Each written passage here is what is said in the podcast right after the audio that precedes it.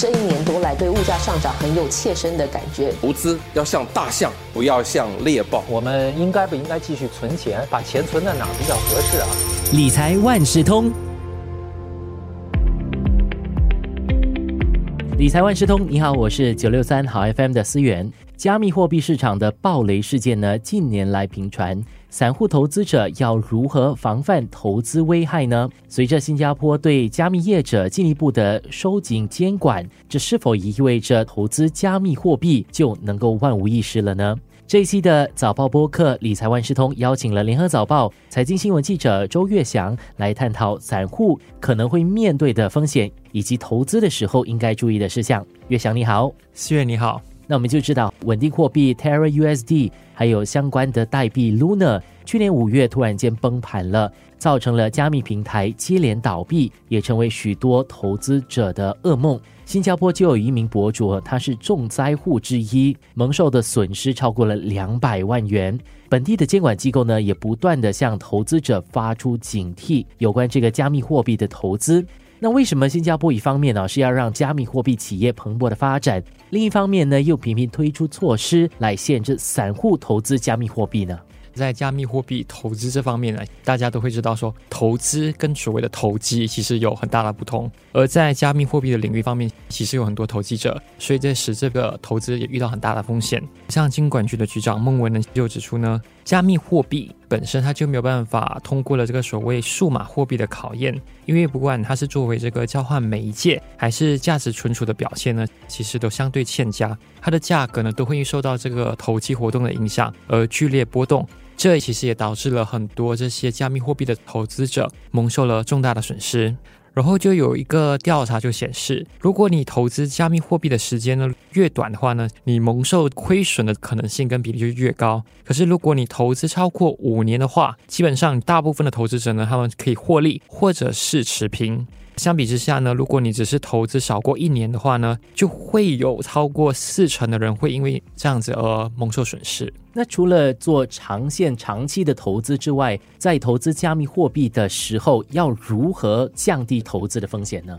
因为其实无论是外汇啊、股票还是加密货币，其实每个市场都会有一定的波动。当然，投资者呢可以通过所谓的长期投资，还有多元化的投资，又或者是平均成本法来降低风险。然后我们都知道，这些数码资产呢，其实近年来他们都经历了这个巨大的增长。但投资者其实在进场之前呢，都应该要比较谨慎的形式，而且也要仔细考虑到可能会遇到的风险。最主要的呢，当然是要先花时间去了解各个资产的类别。还有就是熟悉这些特定的加密货币的项目，而且我们也知道，在选择加密货币的交易所也很重要，因为之前有一个全球第二大的加密货币交易所 FDX 在去年十一月就突然的垮台，这也就凸显了说，投资者其实也要做好尽职调查，要选择适当而且持牌的交易所来进行交易，避免那些不受监管或者是所谓的离岸实体。还有就是，虽然我们现在看到说加密货币市场，他们其实涨势非常的凶猛，可是当你在进场之前呢，其实也一样，就是要非常的谨慎，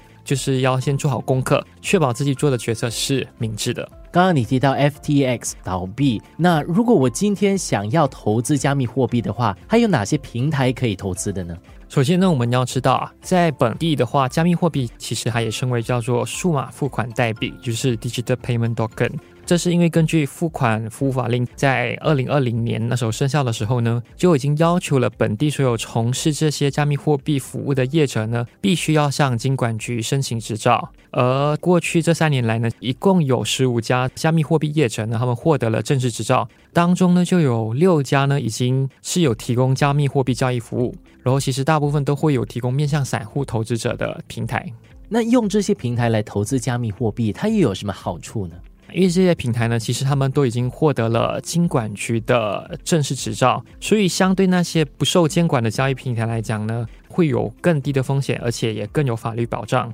因为如果是不受持牌的交易平台进行交易的话，这些平台他们可能不会遵守像反洗黑钱的规定，而且他们也可能不会区隔客户的资产和资金，还有做好一些技术管理风险的防范。像我们知道说，全球最大的加密货币交易所币安，它目前发生了一起风波，就是因它因为违反了美国的反洗钱和制裁法。结果他的公司的创办人赵长腾到最后呢，就是还辞去了这个首席执行官的职务，而且还巨额赔款了美国司法部，以达成和解。然后，金管局在二零二一年的九月的时候呢，其实就有将币安列入了投资者必须警惕的名单里面，就警惕消费者说呢，币安是不受管制，而且也没有获得新加坡的执照。币安也在二零二二年的时候呢，就结束了他在新加坡的业务。而加密货币平台的服务非常的跨国界，虽然他们没有获得正式执照，但是消费者还是有机会的，可以通过网络，即便是在结束了本地的业务。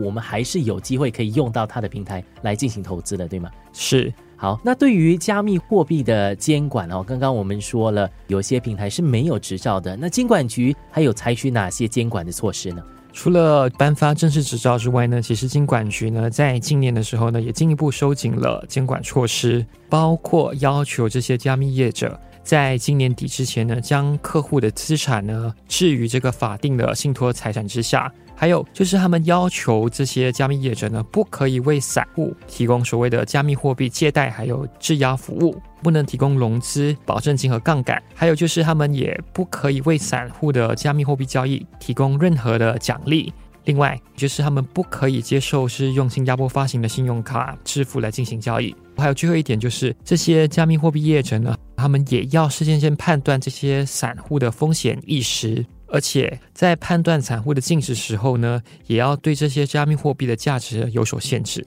你一直提到散户，那散户跟合格的投资者他们的差别又在哪里呢？散户呢，其实就是所谓的零售客户，基本上呢，它其实是跟合格投资者和机构投资者是不同的。根据我国的这个证券及期货法令啊。如果是合格投资者的话呢，也就是说他的金融资产会超过一百万元，然后他前十二个月的收入都不少于三十万元，还有个人净资产会超过两百万元。那是不是在获得正式的执照的一些加密货币交易平台上面进行交易的话，就万无一失了吗？这当然不是啊，因为其实不管是进行任何一项投资呢，都会有遇到风险，所以不可能是万无一失的。而且刚刚我已经说了嘛，在加密资产这个交易本质上呢，其实就是一个非常高风险的活动，尤其是很多不受监管的实体，他们有可能会因为盗用客户的资产而垮台，或者是遭受所谓的黑客攻击，而这比银行遭受黑客攻击的后果还更严重，